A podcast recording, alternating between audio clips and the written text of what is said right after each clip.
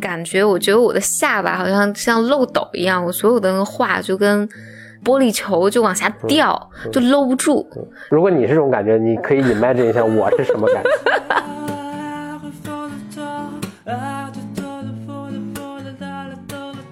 不说自明的，因为如果我们知道我们会走向什么地方的话，这还有什么神奇可言呢？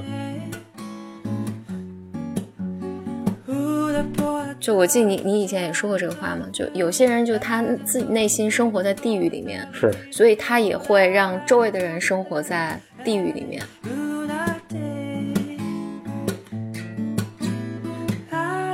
Welcome to another episode of Blow Your Mind。两个人的公路播客，大家好，我是风和风，我是简丽丽。何峰今天想讲数学，所以不爱数学的人可以关了。没没没没没没没。数学我想要不就不讲了啊？Really？嗯，呃，情况是这样，因为我现在也同时在跟邱培刚录一个节目，然后今天跟他录的这个数学的节目就不是特别顺利。他听到数学就显得很沮丧，然后他就跑了。不是，主要可能是我们之前讨论过，他就觉得这个他已经理解了，觉得没意思。嗯，我讲讲另一个吧。我今天有两个 topic，我想我想讲，一个是再讲一个童话故事。是日本版的《海的女儿》，OK，嗯，还一个呢，是我想跟你讨论一下，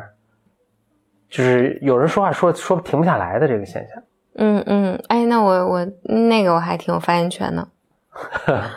我我跟你说一下，那那咱们先说这个说话停不下来这个事儿。嗯，我是因为最近又经历了一些说话停不下来的人嘛。嗯，我觉得是有一些规律的。那我最近的一次经历这个说话停不下来这个人的时候，我突然有一个，我觉得这个事儿跟我在琢磨的另一个事儿链接起来了，嗯，是什么呢？就是人工智能啊，对，How？我跟你我跟你讲讲，脑洞清奇，呃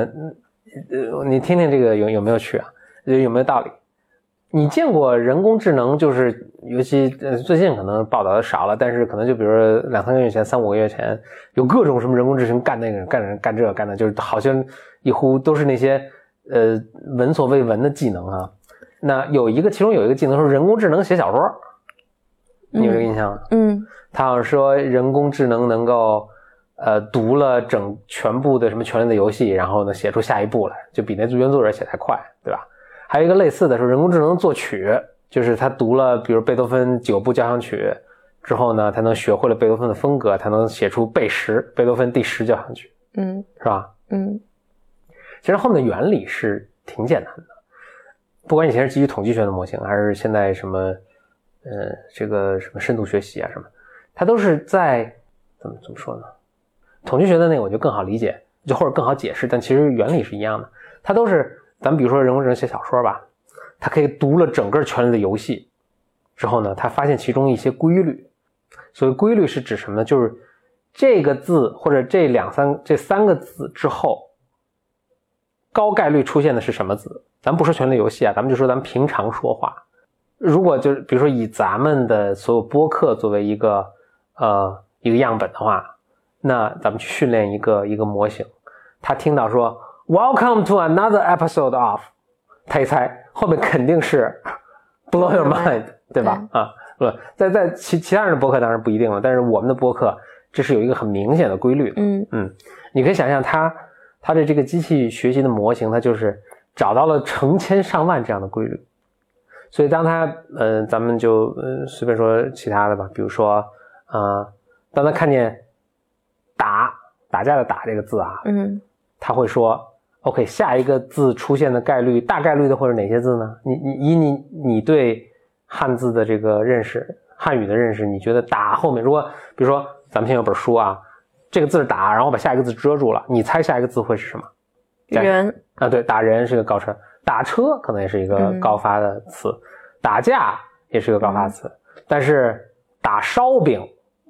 可能就不太常见。嗯嗯嗯，你可以想想其他的就更匪夷所思的组合，对，所以就是我们头脑中其实也是有对语言有这么一个类似统计学的模型。当我们看见一个字的时候，我们能大概猜到后面就大概率可能是什么。然后呢，刚才我其实是给你限制条件是非常大的，我只让你看见一个字。如果我让你前面看多几个字的时候，你对猜下一个字的这个信心就会更大。比如我如果说下雨天收衣，那就还是我想说还是打这个字啊。比如说你能看它前面几个字是他掏出了手机打电话，打电话或者打车，对吧？不太可能是打人。嗯对，所以你当你对前面的信息知道的更多的时候，你后面的这判断就更准确，对吧？那其实这些所谓人工智能写小说，基本上都是这个路数。嗯它就是，但是它字不断生成这个字啊。它比如说，它翻到弄到打这个字之后呢，他说 OK，比如打人的概率百分之十，打车的概率是百分之二十五，打烧饼的概率百分之零点零零零一。他从中按照这个概率分布随机选了一个，就他就正好学了打车，嗯所以嗯他掏出了手机打车，然后他就继续往下编，嗯明白我意思吗？他都是根据前面的，比如说五个、十个或者一个、两个这个字，他已经看到的字，他一一一不断的往下编。嗯嗯 OK，他就这么写小说的。这么写小说的一个结果就是，如果你看局部的，如果你只看一句话的话，写的跟真的似的，嗯就是很通顺的，就是你找不出毛病。但你当你看一个比较长长段的话的时候，就好像啥？对嗯它的啥是什么呢？就是它句子跟句子，就是它只在非常本地，就是这个词的前两三个词和后两三个词之间，它是有一个逻辑的连贯。但是上一句话跟下一句话可能就没有什么连贯了，对，它上一个自然段跟下一个自然段更没有什么连贯，所以就是一个非常有趣的现象，就是它本地你看着是都通顺，但是整体来看不太对。嗯但人不会犯这样错，或者呃有些人不会犯这样错误，就人写东西其实他他有点自上而下的，嗯他就是我可能得先想好说，哦我想告诉你怎样一个一个想法，对吧？嗯那围绕这个想法，我说我想跟你讲想法，那可能我有一个自然段，我要举个例子，一个自然段要勾起你的兴趣，一个自然段要讲讲它这个呃呃，可能再举个例子，然后再一个自然段我讲讲它后背后的原理等等。假设比如说我讲个数学原理，对吧？嗯然后那比如说我这举个例子的时候，这可能自己是一个自然段，那这自然段可能有三五句话。那我会把，就是说我知道这个自然段举例子，那我这第一句话可能在说背景，我说这是十三世纪的一个嗯什么大数学家他想的一个例子，对吧？他的那情况呢是三个人在掷骰子啊什么的，就是我会继续把这个这个举例子这个行为再分解成三五句话，然后每句话其实它有自己的使命，但是它们整合在一起，它成为一个例子。嗯，对吧？所以人人去写一篇长文的时候，他是自上而下，逐渐逐渐细分，逐渐逐渐细分，直到每一句话他是自己承担一个任务的。这是一种写作方法啊，当然有其他写作方法，就意识流，对，这是一种写作。所以当你读一个人写的文章的时候，你会看到他，哎，他逻辑是一致的，逻辑是一致的。嗯，而你看机器写的东西呢时候呢，就不一致它。停不下来，首先它停不下来，嗯然后它能无限的写下去。但是你看它的，你不知道他在说啥，嗯就这个感觉呢，因为我看过一些机器写的样本啊，这个感觉跟我在听有些人说话的时候是非常类似的。我觉得他就有些人在，当然他没有机器那么那么呃机械对对对，嗯他好呃他的控制能力比机器强一点，但我觉得是其实有限。就我在听有些人说话的时候，我开始意识到，我在听着好像这这我也不是，我只是做一个现象观察啊，大家听对不对？就是他说下一句话的，是仅受这一句话在说什么支配，而不是说他有一个更全局的。就是说话没有逻辑呗。对，而且就是真是想到哪儿在哪儿，就是他被自己的语言带跑了。就是他当他说到什么，呃，我是在说三个人掷骰子的时候，他说：“哎呦，你知道吗？有一种骰子是黄金做的，嗯然后这个骰子就特别重啊什么的。”然后说：“哦，你知道吗？在拉斯维加斯的赌场，他们就用这个黄金。然后你知道吗？哦，拉斯维加斯就是那个前一阵发生枪击案那个事情。哦，然后最后最最近那个由于发生枪击案，那个美国总统又、呃介绍一些新的法令来控制枪械，然后说：哎呀，这届美国总统真的是经常出一些就是谈话没有重点。就是你看每一句话的每一句话都是 OK，的我能大概理解你为什么从那句话不能，但是他没有一个全局的结构。嗯我稍微就有点觉得，就是他们在生成这些话，或者每个人可能都做这些事儿。当你比较累的时候，或者你就闲聊的时候，就是我们每个人都有这么一种模式，就是非常本地。我所谓本地，就是我现在说的每一句话或者每一个点子，其实只是跟我上面一句话相关，或者上面两句话相关。但是你把我刚才说的，比如半个小时的话整理起来，这是一个随机散步漫步的一个、一个一个过程。然后我觉得就是，就不管是人也好，机器也好，它那样写出来的东西都是这个感觉。嗯嗯，这是我把这两个事联系起来了。，OK，绕了好大一个圈子。嗯，但你看我就是有一个结构，我有一个宏大的，你不能说宏大，我有有个总体结构是我想跟你解释说，我觉得这两个事情是有联系的，然后我举例子啊、什么的的，但是我的每一句话，我希望啊都是跟这个主题是相关的。但中间有一度我也不能理解为什么你要讲那么多，就是机机器是怎么怎么写写作的？嗯、或者对，可能有一些例子吧，嗯就是在我不能不能连接到，就是你。对我我想说是这样，当然我就我也可能 fail，就是每个人都可能 fail，就是就就他觉得这个例子其实是跟就是他的连接是比较清晰的，跟跟他整个主题的，但是听众并不觉得，那这个就是我觉得这个是 commu 就是沟通能力的问题，但是他的整个组织思路是是跟那个有本质的不同，那个组织思路就是我看一句说一句，看一句说一句，看一句说一句，嗯，但我我我对我对这个事儿其实有一个不一样的理解啊，嗯就是我或者我换个角度来看这个问题吧，嗯，嗯，好啊，就是要不同角度，就是完全从心理的角度来，因为我最近在理解我自己说话啰嗦这件事儿，嗯。因为这件事儿我跟我的分析师其实讨论了很久，嗯。我自己后来觉得人说话除了就是智商问题，嗯。嗯，我说这是不是有点 mean？，it's okay，就除了就是、你比如小朋友他说话就是乱七八糟的，嗯，嗯，对，小朋友不是智商，他就是还没发育到，他前面还没发育出来呢。对对对嗯，如果就假设你假设智力是够的，假设智力是够的，嗯，只是你在表达的时候特别重复、特别啰嗦。嗯实际上，我的我我现在感受，这个全是情绪问题。我可以举一些例子啊，比如说我特别焦虑的时候，我就说话停不下来。嗯，我自己身上会发生的比较常见的一种，我自己有清晰的意识的，就是你比如有的时候我跟同事沟通一件事情，我沟通特别啰嗦，就说大量的这种细节，我稍微指出一一个啊，就是因为你，我觉得你会往这句话上，但是重复跟我刚才说的，我觉得是两种现象。嗯就我说的很重复、哦，然后我说了很多细节，但我还是围绕这个主题说，和我就自己把自己从掷骰子，本来在说一个几何题，然后或者嗯呃概数代数题，说到美国大选，就是而且他自己没有意识到自己是自已经被带跑了的一个，就是你去问他说，那这跟这个你是在试图说明什么？他说啊，就是我也不知道，但但你重复这个是没关系的，就是那是我情绪或者我觉得我担心没说清楚什么，但是你还是在围绕着一个主题在说，我觉得这是两个现象。嗯，我我我觉得还是有 overlap 的，就是因为当我陷入我的情绪的时候，你听起来其实我认为我是有逻辑的，嗯，但是你听起来我好像是被带跑了。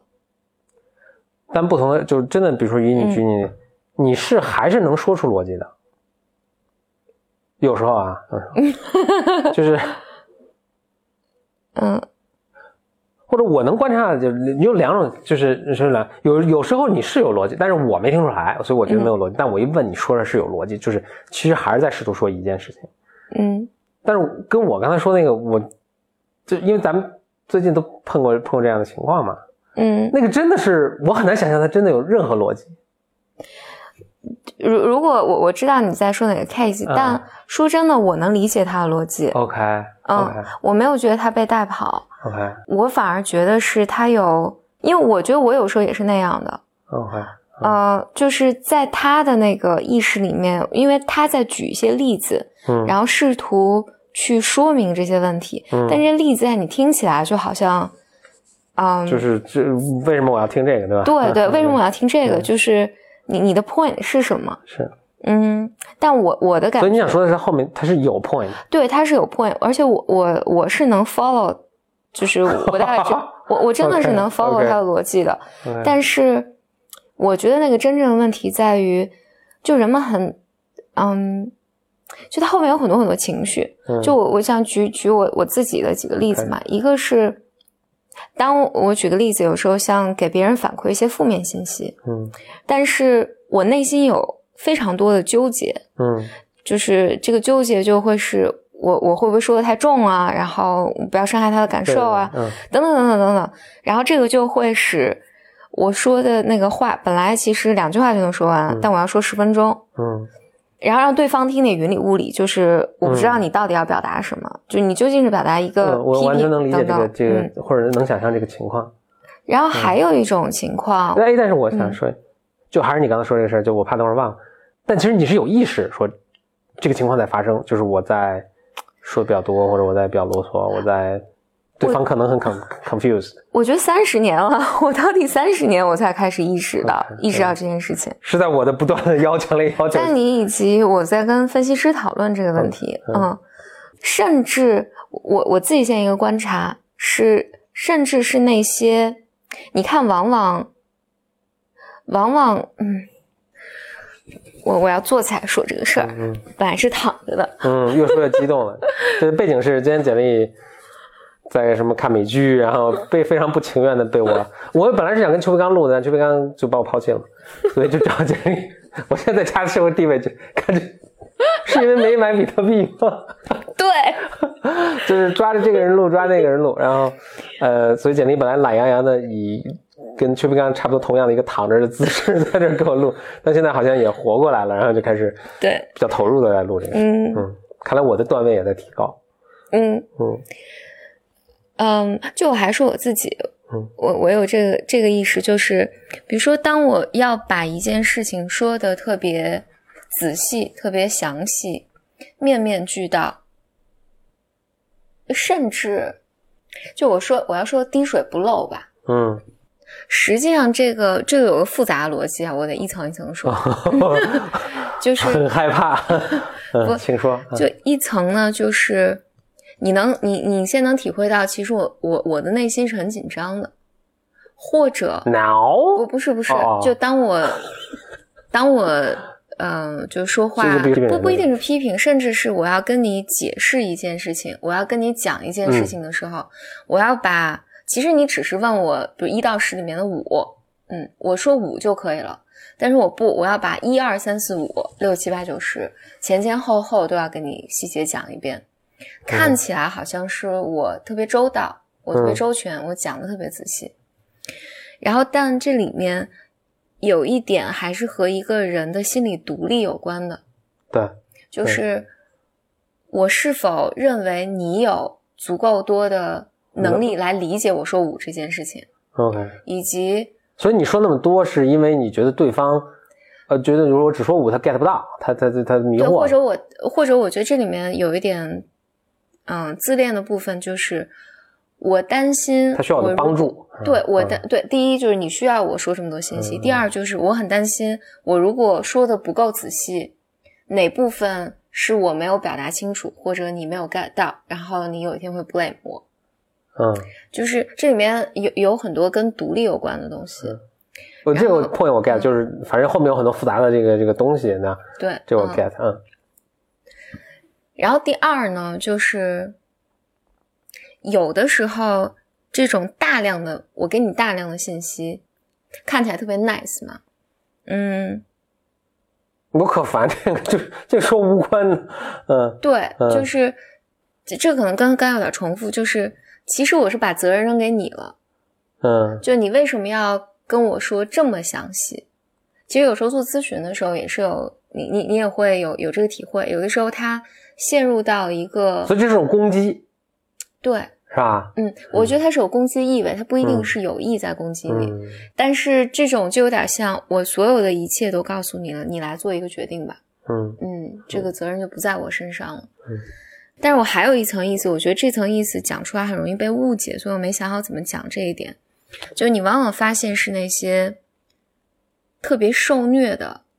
人，嗯就特特别受虐的性格，就嗯忍辱负重，嗯然后我都特别特别 nice。这个人是没有攻击性的，嗯是非常非常温和的人，嗯，容易有这个毛病，就是说话啰嗦。是，然后实际上，所以大家有个刻板印象，就觉得你比如女生是容易说话啰嗦，是不是跟这有关？我我觉得是有关系的，就是就顺便说一下，就是这个我们播客是完全不支持的一个观点。然后，然后我我我回到我回到这这个这个话题上，就是某种程度上，这个时候语言就变成了他来虐待别人的一个工具。报复社会不是报复社，不是报复社会。我我我必须要说，就是所以我就说这个东西就不容易讲清楚，这很很微妙，这个对，很微妙。嗯这是他内心的那个紧张感，就嗯自虐者所所体体验到那种紧张感，或者是呃痛苦的感受，他无法通过愤怒，他甚至不能意识到我其实很愤怒，嗯我很很不爽。是那我能用什么来表达我的攻击性呢？就是冗长，而且看起来非常，其实是个非常被动的一个攻击。就是 passive 国很对，极端的 passive，但 somehow 我通过这种方式，让周围人能够体验到我内心的感受是多么的难受。嗯就我我觉得这个，就我刚才说这个逻辑，就是，嗯、就我记得你你以前也说过这个话嘛，就有些人就他自己内心生活在地狱里面，是所以他也会让周围的人生活在地狱里面。是这个我觉得他会，他能够被应用在任何的人身上。嗯我们一般这么说的，都说这个人，比如说他内心就是很痛苦、很愤怒，然后他就会折磨你嘛，就是这种他发脾气啊，他怎么怎么样，就让你感受到那个内他内心的痛苦。但对于自虐的人来讲，这是一样的方式，但不同的方式呢，是他用看起来特别温和、你不太能识别的方式，用冗长的语言和 和细节，让你感受到他内心的那个痛苦的感受。OK 嗯，这是一个层面。还有一个情况呢，就是有时候人们为了回避自己内心痛苦的感受，嗯，他就会陷入到对一些事情特别细节的描述里面去。嗯嗯这件事情为什么我这么痛彻，嗯这这么有 awareness，是因为我经常在在我和我自己的治疗师的咨询里面经常发生，就是比如我跟他讲，就前几天我跟他讲，嗯，就上一个 session 我就讲，我说我特别特别特别生气，然后他就说你为什么这么生气？然后我其实因为我我们工作很久了嘛，我我大概知道他并不想要这个事件的 detail，嗯他不想要这个，嗯其实更多在跟我讨论我内在的感受，就是我肯定是有一部分创伤被激活了嘛。嗯嗯嗯，但你就硬把这些 detail 给，但是但我但是我你你明知道他不想要，你还对我简直就是无法自控的，就是会想到 detail 是为什么我这么生气，为什么我这么生气？就你还挺，你还是 aware 的。虽然你做这个事儿你还 aware，但你控制不住自己，对，就是跟吃巧克力一样控制不住，或吃排骨汤一样。对，就是 就是我必须要陷入到那个细节里面，然后嗯。好家伙，咱家花这么多钱，就都干这，然后分析师就就他就会打断打断打断我说 stop，嗯，you're paying for this，对你为什么要讲这么多细节？杨了就是，why？谢谢，你听我谢谢，就你你你为什么要讲这么多细节？是，就是嗯啊，I don't want to hear this，对嗯对，就是就当然我的 point 是你你在 avoid 什么？就是你在 avoid 去 thinking about 什么什么东西？嗯，我觉得我跟这个分析师是重要的嗯嗯我跟我我跟这分析师的差别就是，我能问 What's your point，但我不会再问说 追问说你在 avoid 什么，对吧？下次我把这个也加上。对，但但这个确确实很痛苦啊、哎确实很痛苦。哎所以我我我是说，那那我我我还留心到有一些情况，我觉得今天其实有有一些情况也是，今今天我我我觉得遇到的情况就很明显的看到，就他也也这个，就发言人也很紧张，是吧？对，就是他前前后后在重复某些观点，Yeah，而这些重复呢，其实全是情绪，它超越了一个逻辑能够左右的东西。我我我想说的是，这种 spontaneous 的这种，就是你你看这很有趣，因为我碰到就我也我也碰到类似的情况，虽然不是同一个人啊，但是我的理解就是他脑袋宕机了，他就宕机了嘛。对啊，当然可能跟你说的是一个事儿了，就是就是是情绪。那我的理解就是他的那个就本地硬盘的读写就出了问题，所以就反复读写同一句话，就是对，就是嗯，对我 我大概说但但我觉得你说的和我说还不一样。嗯我举一个具体的例子嗯好了，嗯因为我我觉得你说的是，呃，他们非常非常紧张，在这种公开的场合里面嗯，所以他不知道自己在说什么，不知道自己在说什么。嗯、这种情况，我我想说这种情况就是和我刚才说的第一种情况有点像。嗯嗯，他显然也没有提前组织组织语言，，OK，所以他就会有这种情绪的表达，而这种情绪的表达就会是，我接下来要讲一些事情，嗯。然后但是有一些事情我可能没有讲到，嗯。嗯，然后他会，但他可能重复了在可能五分钟的对这个话里反复对对对，有些事我没有讲到，对我没有讲到，但我没有讲到 并不是因为什么，哎哎哎。就是就能解释这个现象。对他他就是内在有很多的这个情绪，嗯。就他显然是觉得很愧疚，或者我很害怕你们觉得被被伤害到，嗯。或者我没有提到你们，可千万不要怎么怎么想，嗯。就是这个东西 so obsessed，嗯。然后以至于他在讲他有一条逻辑线的时候，嗯。这个东西会不断的突然打断他，出现在他的那个语言的表达里面，所以我现在在练习，都提前打草稿，对，嗯，嗯，就是有很大帮助。非常非常有帮助。我我自己现在还在练习一件事情，就是如果有情绪的话，就先不要讲了。嗯，啊，哇，那这个前提是你还得 aware 自己有情绪，这个就很已经很困难。这是很是很困啊，难的、我都不行。所以我觉得 我在，所以我在 try 嘛，所以我觉得它是需要很多的 practice，是，呃，是需要非常多的 practice。然后我现在在练习的就是，我我觉得我以前我总要把所有的事情面面俱到，能说到的全说到，嗯所以我想到什么，我一定要再跟你说一遍。嗯我现在在努力做一件事情，就是能不要讲就不讲了。嗯嗯，这块能扔掉，我我的脑袋里有有一个就像块肥肉一样，能扔掉就扔掉了，嗯嗯，就不可惜。我觉得如果别人没有听懂，他会来问的，，OK，这是我在调整的一部分。嗯嗯但 anyway 啊，就是因为刚好说到我，我觉得最近一一年吧，我都在 work on this mentally。可是你看，你如果咱们你有机会，那当然你肯定有机会了，会听一下咱们今天这段录音的话，我就觉得并不啰嗦。对因为甚至我们其实，在录播课的时候，我都没有觉得你，嗯，那就录播课的时候没有这种这些情绪，对。是吧？对嗯然后我我还有一个我对我自己的感觉特别糟糕的，就是年前，嗯年前在去年十二月一月份的时候，嗯因为那段时间有一段时间我非常非常疲劳，嗯疲劳的时候，我记得我还发一条微博，我就说我的感觉，我觉得我的下巴好像像漏斗一样，我所有的那个话就跟那个玻璃球就往下掉，就搂不住。然后如果你是这种感觉，你可以 imagine 一下我是什么感觉。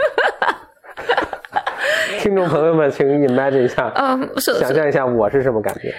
嗯我觉得你还好，因为你能你能跟我你能给我 feedback，我 it's not，我我想说这 it's not as bad as you think. It's not that bad. 谢谢。嗯但但所所以我，我花就是我在十二月一月的时候花了很多的精力，就我的所有分析的钱，绝大多数都在讨论这件事情。啊，然后为什么这钱值了。Anyway，但我觉得还是对我自己有很大的那个嗯 awareness 的成长嘛，这部分。然后，但我我想说的是，在特别疲劳的时候，你就有种管不了那么多，嗯，这些话就想噗噗噗噗就就到处弹。但是，嗯，但是我我现在的一个非常 practical 的经验就是都打草稿，嗯就是我以前，比如说提前要跟同事有一个一对 one on one 的 talk 的话，我以前是大脑脑袋里有想我要说什么，然后就就去讲。我现在都会提前打个草稿，嗯就是尽可能缩短这个时间，然后不折磨对方。嗯 你这么一说，我才讲，我才发现，我才意识到，就是 I have been 打草稿 all my life。就我在跟包括咱们同事，就是任何就是稍微如果 subs 就是内容量多一点的话，我都不会，当然不会打个很详细的，但我都会有个 bullet point，就这是三个事儿是我要讲的，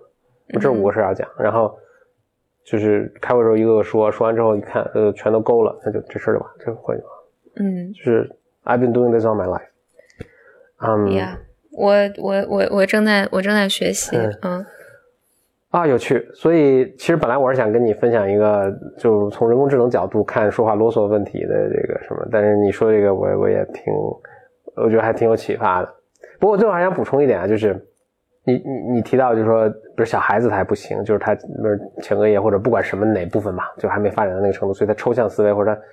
反正就组织一个大的结构的东西他没有到，就是比如他能他也就能够到他说他说一句话的时候，就嗯我相信如果就是养孩子的人，他看自己的孩子的这个语言能力的发展，他会说，哎，刚开始可能就只能说一句完整的话，就这个话本身是 make sense 的，但是他话跟话之间他来不及组织。但可能比如又长了半年，他就他能他能 handle 一个小自然段了，就三五句话他能是联系在一起了啊。这个我开了门，然后带着狗出去什么的，他这是能连贯的。然后他能力在逐渐高的时候，他能够比如说写写个故事啦，写篇论文啦，嗯然后能写本书了什么的，就就这个人这是个渐变的一个一个能力的成长。就我们每个人在这条渐进的线上，肯定也都是停在某个部位，或者就是你没有开发到比这更高。比如我觉得我可能到一个，比如写几千字的文章还是可以，但你让我去写本小说，我其实也真不知道该如何下手。就是嗯我写出来可能也非常意识流，就是你你看这没有一个完整的故事，对吧？嗯呃，但是其实有些人是不管是与生俱来，或者他经过锻炼，其实他是有这个能力的。那有些人可能写的他比小说更宏著，呃，您比如说《Game of Thrones》吧，它是一个，它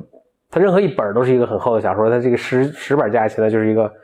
可能超越小说的一个更大的一个东西。那还有些人可能做更大的东西呢，就是是可以不断渐变的。那就是其实我们就也意义上我们自己也有局限嘛，就比如我嗯你要去写本书，我也做不到。嗯嗯，然后可能人工智能现在能做到的就是，它就能写出一两句完整的自洽的话，嗯但是在很快发展的时候，它就它也能写篇一篇自洽的文章了，嗯，嗯这是其实可以看到的。然后可能接下来就它真的能够写一篇就是前经过结果的一个小说了，对吧？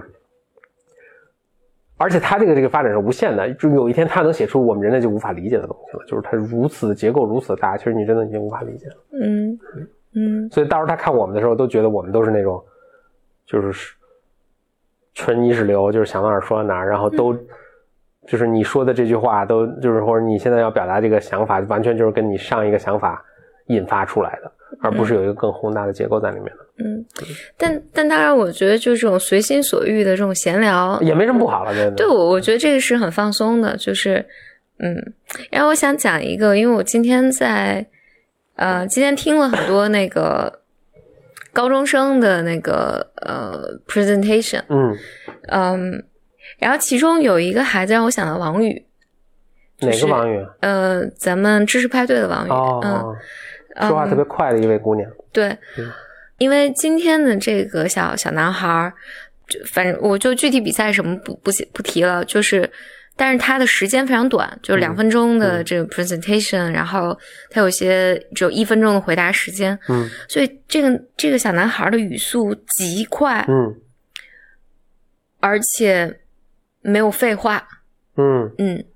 就是我觉得 somehow 有一种，就他讲大家都笑，就是我我就有种他，你就觉得他大脑里面每个字都在拼命往外蹦，嗯。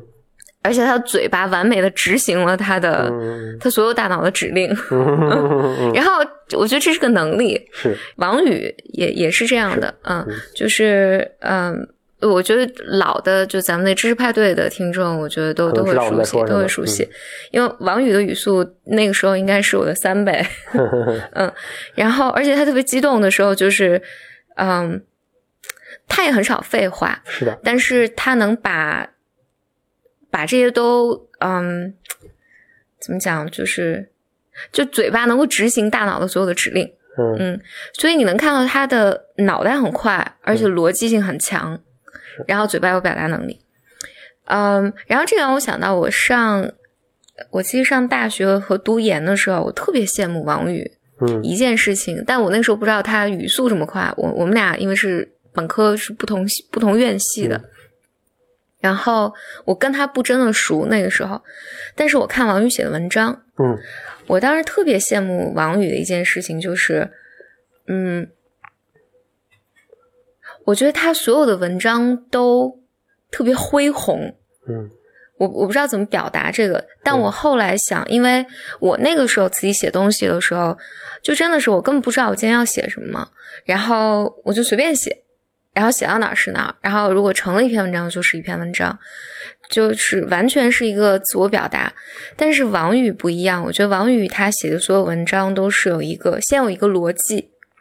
然后再来论述他一个。最终聚焦到一个个体，或者聚焦他的他的个人身上，但是他都是有一个恢宏的一个大的框架在的。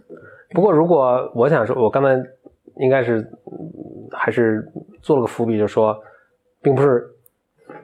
就你说的刚才很恢宏结构，就是我说的，哎，我举例说，人都是有一个自上而下的结构，对吧？一个大的 idea，然后分成三个小的 idea，每个小 idea 之间互相有一呃服务不同的功能，对吧？有的是论据，有的是论点什么的。然后每个小 idea 再细分拆，然后这种自上而下的，听起来你想说的就是，哎，比如说这种结构就很恢宏。但是，我刚才有个伏笔，就是说，其实这不是唯一一个写作的方法。对，嗯。而且，如果你相信，就是正好是我非常喜欢的，比如 Paul Graham，或者 Hofstadter，或者什么 Tos 什么 Yevsky 什么那种，谁叫那叫什么？呃呃，托尔斯泰吗？应该应该是。嗯嗯。对。他们都会说，其实真是最有创意的东西不是这么写出来的，嗯，都是灵感来了。呃，对，不是他 p o w e r 就说他在写文章的时候，他就几乎像你那原话，他他也不知道自己要写什么，就他有一个什么一个开头，所以他也让自己的东西，让自己的思路带着他去走。他就说你，而且我也频繁体验到这个，就是其实你写到后来。你最后写出来的东西是你开始无法预预想的，对。然后你可以想，Paul 之所以说会说这么话，因为他是搞创业的，嗯。所以你看他这个过程跟创业是非常像的，就是你在写的过程中，你会发现新的信息，你会发现自己之前没想到的东西，而这是你是如果你做一个辉煌长远计划，那那个适合某一种文章啊，但是不适合以 Paul 的话说不适合 Discovery。这就为什么我其实刚才也或者我现在来补充一句，就我并不觉得这种。就把它安排一个大逻辑，然后我去填，这就是一个最理想的状态。而其实恰恰不是的，就是，但是我觉得有一个均衡了啊，就是你每句话都飞了也挺可怕。对，但有个均衡，就是其实最有创意的东西是你说着说着突然说，哎，说说激动了。这个其实是我们时间开始聊是没想到的，就是哎激动，这这是我们或者我自己在聊天或者在写作的时候自己昧的一个 discovery。嗯，Hofstadter 说的一个 Hofstadter 就听众大家就是了解一下，就是 GEB 的作者。他就说：“你能从你现在做的这个东西，或者你现在给予的这个不管信息一种情况啊，或者一种体验，你联想到一个什么其他的东西，这是人类创造力的一个最基本的东西。就你能想象到什么，这是你创造力的一个最基本的一个体现。嗯，甚至他更进一步说，这不仅仅是你创造力的最基本体，这是一个人类 cognitive ability，就是一个认知能力的最基本体现。就人类的所有的认知能力都是源于这个的。那回到比如说托尔斯泰什么的。”好像是托尔斯泰还是忘了，反正俄国某个大著名作作家，他说他这么写作，他就说他有一次写手停不下来，你知道他们那个作品都是 n n 百页那种，嗯，手停不下来，那个他朋友就劝他，就说你不也不用这么着急嘛，就是因为这故事你想好了，你就想着写呗。他说不是不是不是不是这个意思，他说我也等不及想要看到这个故事会。会怎样？对，这些主人公会做什么事情？什么样的命运会发生到他们身上？嗯，就换句话说，其实他可能跟每个人大概设定一个性格，然后他就放在一起，然后希望有一些神奇事情会发生。但会发生什么，他也不知道。嗯，但这些人物，一旦一旦他有一定历史了，一定他的什么，他会自己在这本书里做，就他不是完全 free 的，对吧？就他自己会 carry out 他的 life。对，这个 life 对作者和对我们读者来说都是一样全新的。所以托尔斯泰是要，他像一个神一样什么，他要他要把这个画卷展开，这这底下画的是什么？虽然是由他之手写出来的，他也不知道。嗯，所以这跟 Paul Graham 跟 Hofstadter 我觉得想法都是一致的，就是其实我们最有创造力或者我们最 magical 做出最神奇的东西的时候，真的是我们也不知道我们会走向何地的时候。其实换句话说，这个应该是不说自明的，因为如果我们知道我们会走向什么地方的话，这还有什么神奇可言呢？你你是吧？是，对，嗯，我我只是说，因为何峰刚才表情就呃很表演。呃，就如果如果有邱培刚在这儿，我还可以把这录下来，但是邱培刚可能就这不是邱培刚的菜。对，但但你你说这个，嗯，我觉得跟我刚才讲的那个不冲突。嗯。但等会儿再说不冲突的事儿，就是，嗯，你刚才讲这个，我记得那个，其实好的作者都是这么讲的。嗯。我就是我听到很多作者写，尤其写小说的作者，就是什么 Stephen Stephen King，嗯，Stephen King 有有一个特别有名的话，他就是说，那个，嗯，就这种小说不是写出来的，就是这小说就已经在了，然后你你所有要做的是一点点把它挖出来，就是这不是你创造，就是就是这个事件已已经有的东西把它给挖出来。所以你写的时候也不知道。我记得还有一个就是那个《Eat, Pray and Love》的那个作者，我不记得叫什么了。他有一个 TED 演讲，他就说那个，反正就讲到另外一个伟大的作者和他自己，就是都是这样。他就说，就说灵感来的时候是灵感在写，而不是我在写。他说就是我就仅仅就是哇，灵感过来，我赶紧去找笔，然后让他让他从我手手上出来。所以它肯定不是一个规划出来的东西，但是 somehow 就对于我来讲，我想说这个不冲突，就是对于我来讲，就我我我就想还回到王宇身上，就是我觉得本科研究生的时候，我就很想知道究竟怎么能写出那样的东西来。嗯，我现在的感觉是，我觉得这个是和一个人的思维方式还有思维习惯是有关系的。我觉得我永远没有办法，比如说写成那样。但是呢，就各有各的方式吧。我觉得我现在在学习，就是学习一些新的技能嘛。但但这也没什么不好的。嗯嗯，咱们这期也也够长了，这期就 先到这儿。呃下一期我下一期 blow your mind 我会讲一个日本的童话故事。Ok 嗯咱们下期节目再见嗯拜拜。拜拜。